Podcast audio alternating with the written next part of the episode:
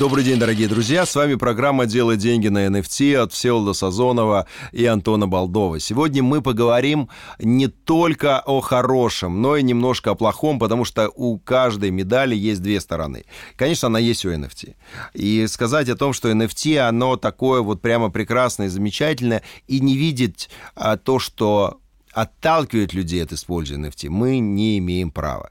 Давайте поговорим о минусах, либо квази-псевдоминусах NFT, потому что мы знаем, что каждый плюс может быть перевернут в минус, каждый минус может являться плюсом. Итак, какие минусы в NFT ты видишь, Антон? И почему? Привет. А, минусов на самом деле не так и много. И плюсы, например, что это, с одной стороны, это простота технологии, но при этом и минус, что для реализации этой технологии нужны криптокошельки. Вот. Да, у многих ли из вас есть криптокошелек? Да, Безусловно, причем еще определенные криптокошельки. Определенные криптокошельки.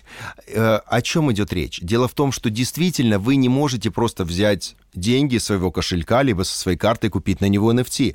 Да, вы это... должны создать специальный криптокошелек, да, NFT не покупаются ни за рубли, ни за доллары, ни за евро, ни за какую-либую валюту. Они приобретаются за криптовалюту. Но в основном это эфир. Поэтому для того, чтобы вы могли покупать NFT, вам нужно пройти определенное обучение и научиться создавать кошельки, класть на них деньги, покупать валюту и каким-то образом криптовалюту совершать эти операции. Это не очень сложно, но это требует определенных усилий. Все, ну все в нашем мире, с одной стороны, не сложно, главное понимать технологию. Ты да? знаешь, очень часто человек предпочитает просто ничего не делать. Вот он идет по самому простому пути. Но если вы хотите NFT имитировать, либо если вы хотите инвестировать в них деньги, у вас нет иного выхода, как научиться этой технологии создавать для того, чтобы иметь эти возможности. И в любое удобное время понять, а сколько сейчас стоит ваше NFT, за сколько вы можете его продать. Да, безусловно. И главное входить в эту технологию не завтра, а нужно это делать сегодня. Ну, чем, Самого лучшего чем мягче, момента комфортнее не будет. вход, тем больше вариантов заработать. Итак, это достаточно сложный вход для многих, то есть им требуется дополнительное обучение. Ну, в общем-то, и торговля на рынке ценных бумаг, друзья, тоже требует обучения, вложений, и нас это почему-то не удивляет. Да, друзья, если вы хотите сохранить свои денежные средства, если вы хотите сохранить свои э, криптоактивы, вы должны действительно, ну, взять, как, взять этот опыт у условных проводников, кто вам это все ну, покажет на пальцах. Да, ну как бы возьмет вас за руку и проведет, э, потому что даже там шкипер лодки тебя должны научить, а дальше ты можешь уже самостоятельно в этом мире работать, либо по-прежнему пользоваться услугами проводника, ментора, диспетчера, коуча, диспетчера, диспетчера, который показывает, что происходит. Хорошо, сложность входа. Что еще? А, как я уже говорил, вся, большинство эфиров, а, большинство NFT продаются а, в, за криптовалюту. За криптовалюту, а именно за эфир. Есть еще и другие коины, ну, мы об этом поговорим позже.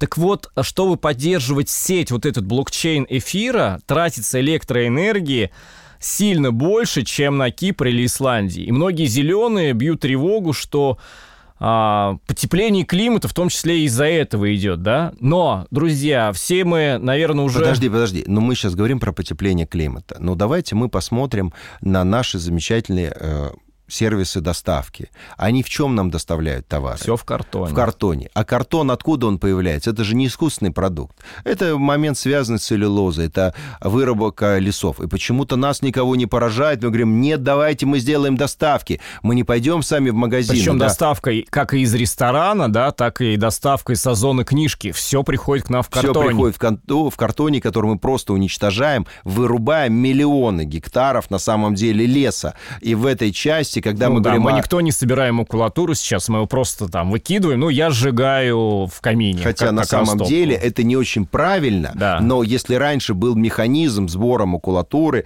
люди ее сдавали, получали за это книги, то сейчас это просто безвозвратно пропало. А леса уничтожаются. Мы принимаем это, и мы должны вкладывать деньги в их рекультивацию. Мы должны эту проблему решать. Но при всем этом, ну, слушай, э, ты знаешь, я иногда думаю, что пожарами э, в сезон уничтожается больше лесов, чем э, срублено на макулатуру, потому что как только я э, смотрю сводки очередные из э, откуда-нибудь из России или из Австралии или из Америки, то количество лесов, которые уничтожается безвозвратно, просто сумасшедшее. Поэтому нам очень много еще нужно предпринять для того, чтобы природу сберечь. Но действительно производство NFT, производство э, и работа на рынке блокчейна, создание новых технологий, когда майнят валюты, это энергия, энергия это...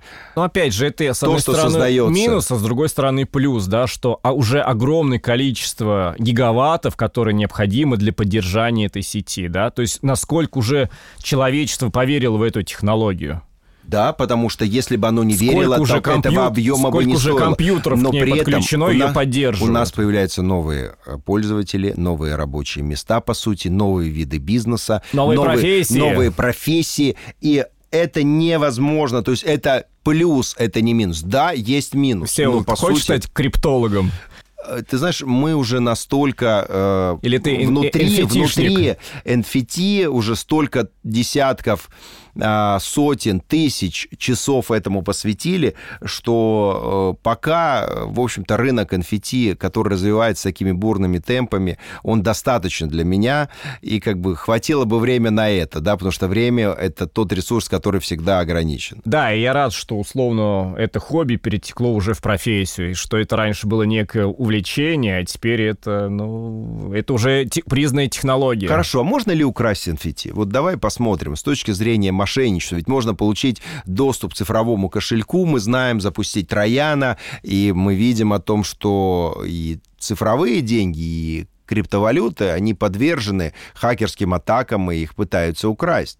А, ты знаешь, это, наверное, про насколько вы хорошо понимаете безопасность хранения криптокошельков. Есть горячие кошельки, есть холодные кошельки, да, кто-то хранит свои криптовалюты на на, крип... на централизованных криптобиржах и бывает взламывают или на каких-то проектах какие-то пулы ликвидности отправляют свою а, криптовалюту. Ну, э, смысл как положить в, депози- в депозитарий и получать от этого там какие-то космические но проценты. Но при этом ты должен быть уверен, да. уверен в этом но депозитарии. И, да, Понимаешь, и, если его взломают, что ты будешь делать? Ничего, да. Поэтому весь вопрос, как вы храните эту криптовалюту, есть очень известные способы, как это делать безопасно, да, ну, так же, как и живые деньги. Ну, просто не надо их показывать всему миру. Да, то есть не надо доставать из кармана э, кошелек, и, ты его и, открывать да... и показывать, идя по улице ночью, показывая, что у вас много денег. Обязательно найдутся те, кто попросит с ними поделиться. Да, и как происходит взлом криптокошельков или доступ к криптовалюте? Это через... Э, у вас могут угнать э, вашу сим-карту, если у вас доступ через СМС, могут взломать вашу почту, поэтому это взламывается, наверное, через бывшие технологии, да, как бы такое место есть, но если вы будете правильно это делать, то, в принципе, это безопасно. Ну, потому что любые площадки, правильно, у них есть колоссальные а, длинные способы защиты. Исходя из этих способов, а, мы можем увеличить процентное содержание а, гарантии того, что не взломает. Но при этом мы говорим о краже крипты. С кражей NFT ситуация несколько иная, потому что, как мы видим, по NFT идут записи. Он не исчезает в одном месте и появляется в другом, а видна цепочка сделана. Ну, даже если, да, у тебя его угонят, видна история, куда он ушел, и, и уже этот человек, он будет понимать, что он живет с украденным NFT. Ну, что он с ним будет дальше, ну, и, ну уже ничего не сделает, да, просто у тебя его никто не купит, и в коммерческих целях не сможет можешь это использовать. А, при этом мы понимаем, что все равно а, будет э, увеличиваться и развиваться регулирование, регулирование смарт-контрактов, регулирование действий площадок, потому что, несмотря на то, что они находятся в цифровом мире, государство постарается сюда влезть. Естественно, с ограничениями, да, потому да, что да, не уже, сможет. Уже даже есть кейсы, когда компании использовали в коммерческих целях, в целях э, иллюстрации, рекламы чужие NFT, собственники писали письма, это было в Америке, собственники NFT писали официальные письма тем, кто это делал. Ну, люди прекратили это делать, ну, и свернули эту деятельность, потому что, ну, можно попасть под огромные судебные штрафы. И штрафы, и э, тюремное заключение. То есть на самом деле роль государства в цифровом мире будет расти. И она уже достаточно весомая, хотя мы ее не, э, не замечаем зачастую. Просто в каждой стране по-разному. Но доходы от э, продажи криптовалют, они облагаются также налогами, американские фискальные системы и так далее. Конечно, гораздо меньше, чем в реальном мире, но все равно контроль будет существовать. Но это вопрос времени. И, но тема NFT, она совершенно законная и совершенно законное получение доходов, законная продажа и размещение. Это очень важно. То есть вы не прячете, не выводите, вы инвестируете, имеете право получать доход, имеете право э, выступать как инвестор и как бизнесмен. Сел, ну давай последний минус я назову коротко. Это а, ценность NFT, она должна быть цена для вас. Ну, если вы не видите, э, если вы видите в ней ценность, но в ней не видят ценность другие, ну, вообще она должна вам просто приносить удовольствие, как минимум, если вы как коллекционер. Либо, если вы как инвестор, вы должны понимать, что у вас ваша инвестиционная стратегия а, принесет ваш, вам прибыль. Да, ваш вкус может не совпадать с изображением или там со звуком, да, но если вы просто как коллекционер, вы должны понимать, что есть риски, что, ну, скорее всего, вы не реализуете потом это NFT, ну и как минимум должно иметь ценность для вас. Но для этого есть куча стратегий и анализов, как, это, как этого избежать. На этом мы заканчиваем нашу сегодняшнюю программу, наш подкаст. А, ждем ваших вопросов в Инстаграме. Будем рады сделать новые подкасты и рассказать вам еще много-много интересного. С вами Всеволод Сазонов и Антон Балдов. Спасибо, до свидания.